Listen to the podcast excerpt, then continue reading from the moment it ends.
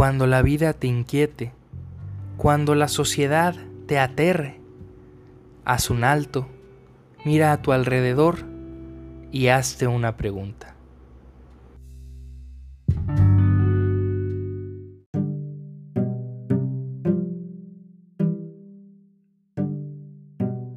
Bienvenidos una vez más a esto que es Hazte una pregunta. Hoy quiero compartirles que en estos días leí una obra maestra de H.G. Wells, autor de La Guerra de las Galaxias, El Hombre Invisible, entre otros. Esta maravilla de cuento lleva por nombre El País de los Ciegos.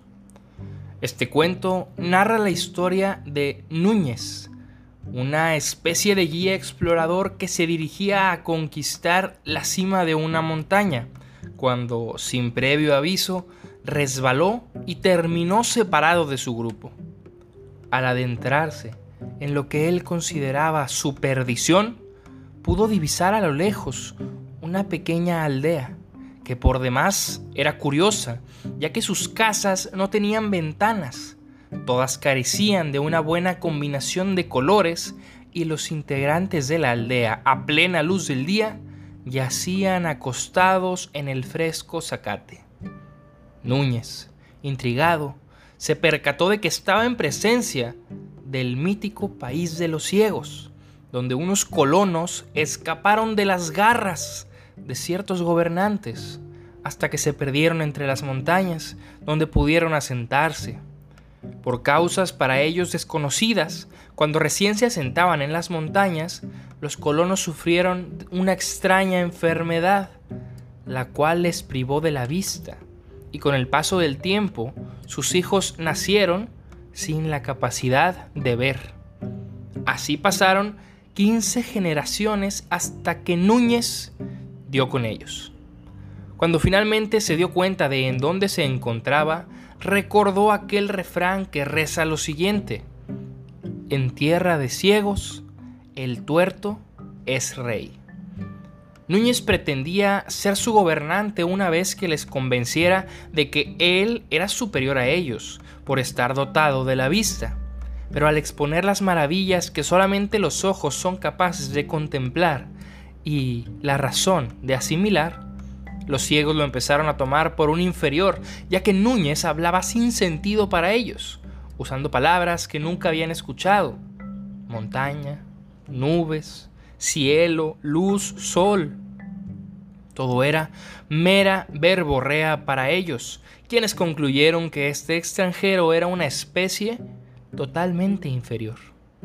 Poco a poco, Núñez fue adaptándose a ellos y a su estilo de vida Dejó de hablarles de la vista y comenzó a descubrir que ellos, en su carencia visual, contaban con un refinado sentido del olfato, del tacto y de la audición.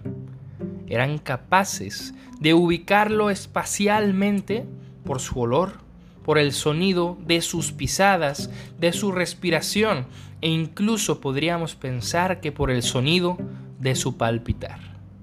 Núñez, con el paso del tiempo, se enamoró de Medina, una joven que encontraba especialmente atractiva y que coincidentemente quedó prendada por el ímpetu aventurero de Núñez. Pronto, él le propuso matrimonio, pero el pueblo se opuso, ya que no podían casar a una de las suyas con un ser tan inferior. Preocupados, los sabios deliberaron y el médico de la aldea concluyó que debían quitarle los ojos, ya que eso le perturbaba el cerebro. Núñez en un inicio aceptó, ya que era un sacrificio razonable si quería unirse a Medina. Pero un día antes de la operación, Núñez contempló el cielo, las estrellas, las montañas, y sin pensarlo mucho escapó. Se fue lejos de aquella sociedad de gente que, con corazón abierto, le habían enseñado sus tradiciones, su modo de entender el mundo, su manera de comprender la existencia. Pero Núñez escapó y sin haber llegado a su antiguo hogar y también estando lejos de los ciegos, se tiró sobre la hierba bajo la luz de la luna. Esta breve pero profunda historia que aquí te resumí nos podría servir de base para reflexionar en torno a un pensamiento que afecta gravemente a la sociedad actual, la subjetividad de las perspectivas. ¿Quién en esta historia era normal? Núñez, porque podía ver. Creo que el debate que puede surgir es maravilloso, porque para uno la normalidad consistía en ver, en contemplar, pero para los otros, los ciegos, ni siquiera existe el concepto de ver. Mientras que el que veía juzgó de inferiores a los carentes de vista, aquellos que agudizaron sus sentidos con el paso del tiempo igualmente vieron al diferente como inferior. Y aquí es donde creo que esta obra escrita en 1904 tiene gran relevancia hoy día. Es común que veamos en redes sociales intercambios medianamente bruscos de opiniones. Que aquel que piensa diferente a mí o a aquellos que comparten mis ideas está mal.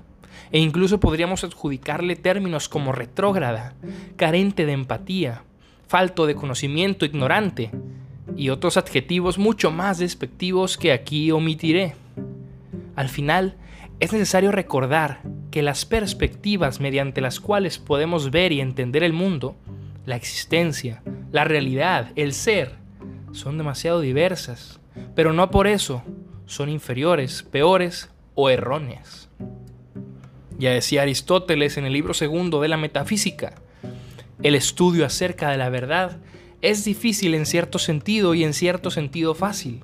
Prueba de ello es que no es posible ni que alguien alcance la verdad plenamente, ni que se equivoquen todos, sino que cada uno logra decir algo acerca de la naturaleza. Recordar esto nos podría ayudar a no caer en falsos sentidos de superioridad, alegando que el que conoce de manera distinta a mí es inferior. No vaya a ser que queriendo ser reyes entre los ciegos, terminemos queriendo dominar lo que ya se ha dominado a sí mismo y acabemos como esclavos de nuestra propia soberbia. Es indispensable, pues, ser conscientes que el saber es para todos y a todos llega, de distintas formas y por distintos medios. Te invito a que te preguntes, ¿a quiénes consideras los ciegos en la sociedad?